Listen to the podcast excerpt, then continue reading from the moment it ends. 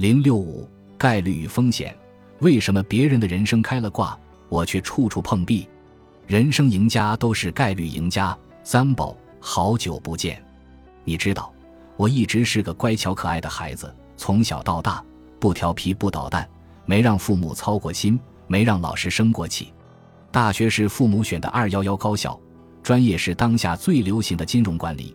读完本科读硕士，读完硕士进投资机构，薪水不错，除了加班比较辛苦外，没什么烦心事，一步一步看起来都很顺利。我也一直感觉自己人生比较走运，但是直到最近我才发现，自己所谓的顺遂只发生在过去，好运气似乎被我用完了。兢兢业业，加班加点工作了几年，结果晋升的是身边那个看起来没做多少事。只是去考了个 CFA 回来的同事，我在加班，他在看书备考，我还在想不努力工作，只想着去考个没用的证，这样怎么可能得到公司的认可？结果公司偏偏就看中了他，我辛辛苦苦完成那么多的业绩，公司居然就因为他有 CFA 证书就选中了他，真是欲哭无泪呀！悄悄告诉你，我都开始在联系猎头，准备换家公司了。屋漏偏遇连夜雨。一直以来身体特别好的爸妈，最近都开始各种毛病缠身，特别是爸爸体检查出了癌症晚期，虽然基本医保、大病医保啥的报销了七七八八，但是各种无法报销的费用林林总总，也用了近二十万，还不知道什么时候是个头。父母为了培养我，没攒下多少钱，我这刚开始工作几年，有了点积蓄，也都砸了进去，这倒还好。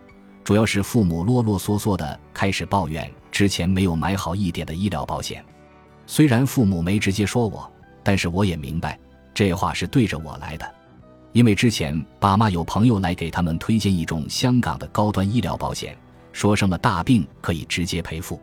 我那时候刚刚读完金融管理硕士，明明白白知道保险从概率上来说是不划算的，是保险公司利用人们对风险的无知来割韭菜。所以坚决阻止了父母买保险的计划，结果这个概率就砸在了我的头上，搞得我现在连道理都没办法跟父母说。你说这是不是倒霉透顶？